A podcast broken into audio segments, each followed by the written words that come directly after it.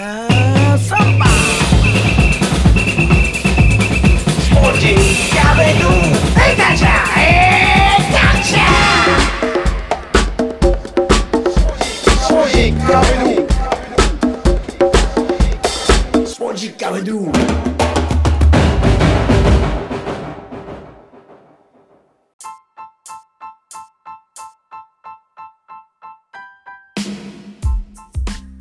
スポジッカビドゥ第230回ナビゲーターの沢田達也です。この番組は日本と世界をつなぐ人物にフォーカスし各大陸に上陸。サッカーに限らず世界と日本をつなぐ人物たちから貴重な情報を伺っています。気がつけば230回目を迎えました。ありがとうございます。まあ、こうなると過去を遡って聞くことが面倒に思えますが、なんと、この配信頻度にしたことによって、過去の回を聞いてくれている方が増えているんです。これまでは早すぎて最新回に追いつけないと言われていましたが、狙い通りです。はい。今週は新たなゲストとインタビュー2件控えております。欧州と南米、これぞトヨタカップみたいな、世界クラブ一決定戦みたいな予定です。ウェハーチャンピオンズリーグは、レアル、チェルシー、シティ、パリ・サンジェルマンの4強で揃いました。個人的には、パリに頑張ってもらいたいなと。さて、今回の配信は、桜が咲いた頃なので、ちょいと遡りますが、ようやく配信できるタイミングが来ました。とは言っても、今回は、触りだけです。貴重な女性ゲスト、小笠原諸島母島のカレンさん。そうです。大体母島かアルゼンチンかメキシコですからね。たまにフィンランドみたいな。今後の番組制作について相談に乗ってもらった回の冒頭になります。無駄話が多いので何かと時間がかかってしまうんです。では、どうぞ。小笠原もう桜がうん。もう終わっちゃってるんで、2月？はい。?2 月ぐらい。わってて桜が。はい。2月、そうですね。卒業式の時にはもう終わってるので、2月にお入っーて、へしかもこうなんか、母島はうんこう、よくこう、あの、テレビのニュースで見る桜並木みたいなのがないんですよ。大きいソメイヨシノとかがないので、ほうほうほうほうなんかこう、ちょこんって島桜っていう小さめの桜が見えるだけで、ええ寂しいですね、ちょっと。はい。なんでちょっとお花見とかに憧れます。ああ、まあ、ね。だって言ってもね、20代前半だから、もうそういったものをこれからね、もちろん楽しみの一つとしてもう、我々は通り過ぎてしまったんで、通り過ぎて。ま あそう、もう本当になんなんだろう、もう俺もちょっと、ね、こう、コロナの影響かわかんないですけど、いろいろこう企画できない、いろんなことをき企画できないような、はいま。あね、えー時代なんで、えー公園のベンチに座って花をね桜見ながら飲む飲むぐらいが気持ちいいなって思っちゃったりするんですよね。はい。そうそうみんなで見ましょうみたいな感じにもはい。なるね。あと周りが結構もう結婚し始めてて、てかし始めてたからもうほとんど結婚したんで、うん、はいそうなってくるとね、なかなか人を集めるのって難しくなってきたりもするんですよね。うん、なので、ちょっと互いに違う状況ではありますけども、はい。まあ、間もなく、えー春突入と、まあ、もはや突入してると思いますけども、はいはいうん、ちなみに、花粉今年多いらしいんですよ。あ、そうなんですね。そう。で、母島って花粉症で悩まれてる人とかいるんですか、いないことはないらしいんですけど、うん。でもこう、ないです。その なんか花の種類によっては結構こうアレルギーの人うはんうん。いる、何人かいるみたいなんですけど、でもはいこう、今度みたいにうん。もうみんなが花粉症みたいのはないので、私花粉症になったことないので、えー、家族では一人もいない？じゃあ、花粉症が。いないですね。はい、いないです。ああ、羨なんましいな。か多分沖縄もないんですよね。ないんですね。あのああ、そんなイメージありますね。でもね、聞かないですよね。うちの娘だから5歳にしても通院してますからね、花粉症で。うん、昨日ちょうどお薬をもらいに行って、僕もそうなんですけど、はいちょうど今住んでいる場所が川沿いで、結構いろんな植物が、まあ川沿いに咲いてるんですよね。はいその影響から花粉症デビューを飾って、うんで、やっぱりこう、ここに戻ってくると、うんズドーンっつってくるんですよ。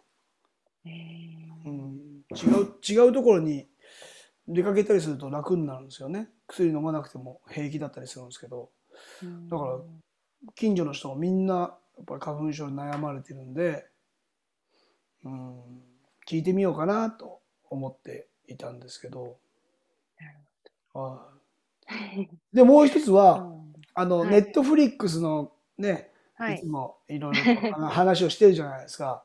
で、えー前回、まあ、出演してもらってから、1ヶ月以上とは言わないですけど、ねはい。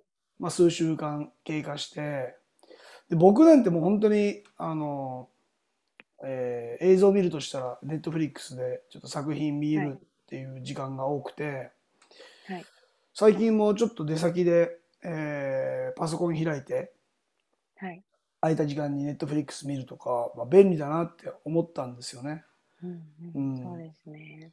で、今僕はね、あの、はい瞳の奥にっていうはい。イギリスの作品を見てまして、はい。で、これは、まあ日本語訳で瞳の奥になんですけど、えー、Behind、えー、Her Eyes っていうのかな。あの、もう、い、あの、英語のタイトルで言うと、Her、H-E-R って Her なんですかねうん Here、Her。はい。うん。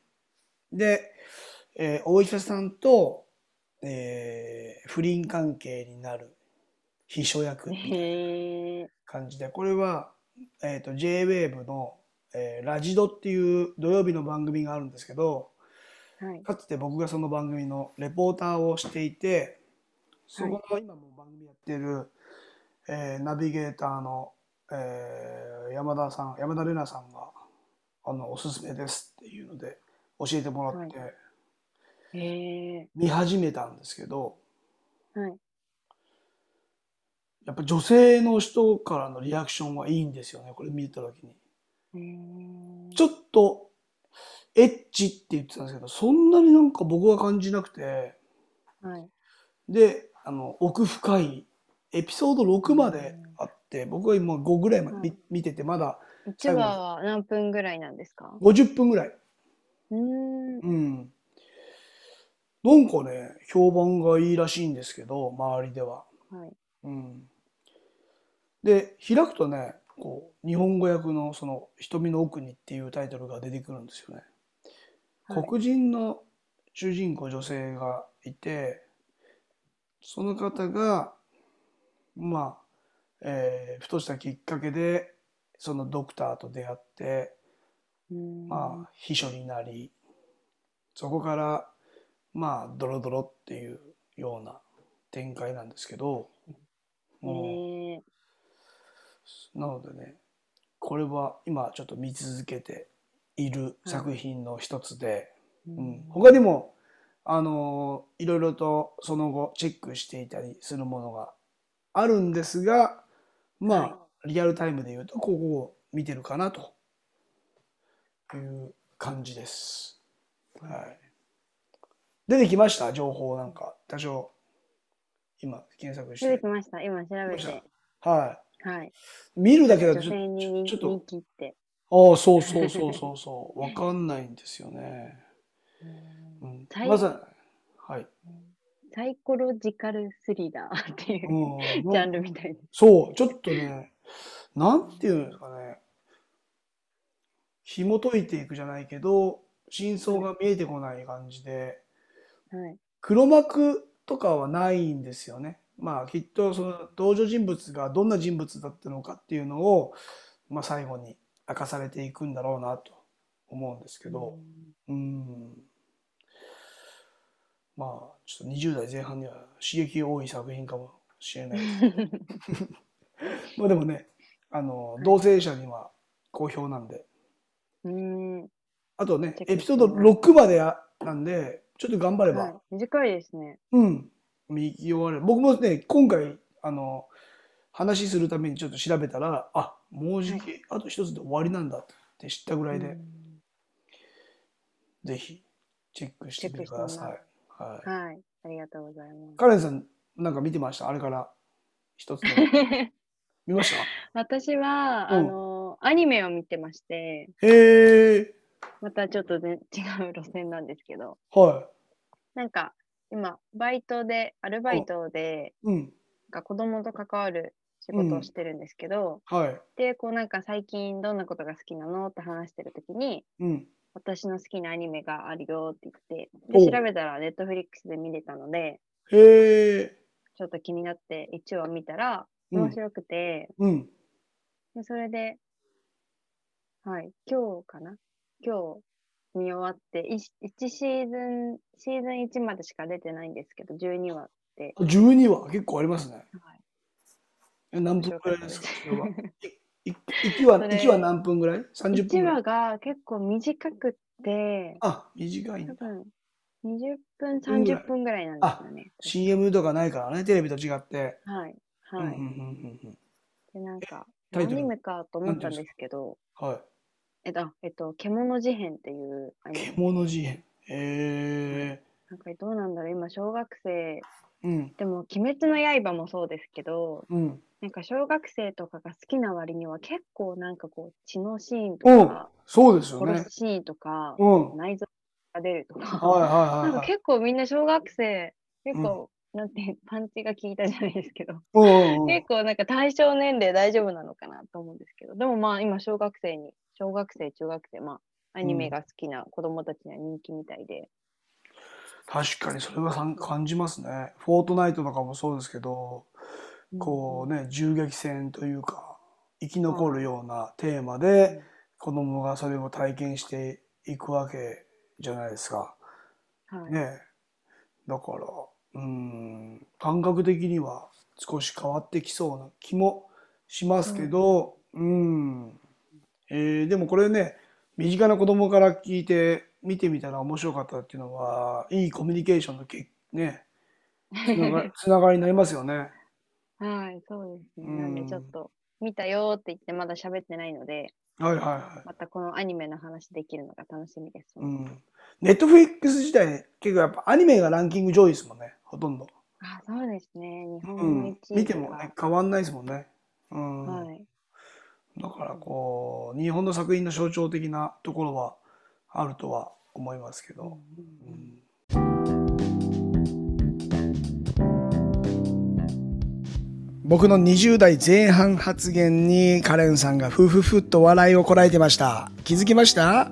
気になった方はもう一度聞いてみてください。まあ何かと20代前半みたいな言い方をね、しちゃってるんですよね。悪い癖ですね。そして花粉話。この収録が夜遅かったので完全にぼーっとおじさんですね。花粉がない地域でした。アレルギーが出る植物はあると言っていましたが、基本的には比べられない地域ということです。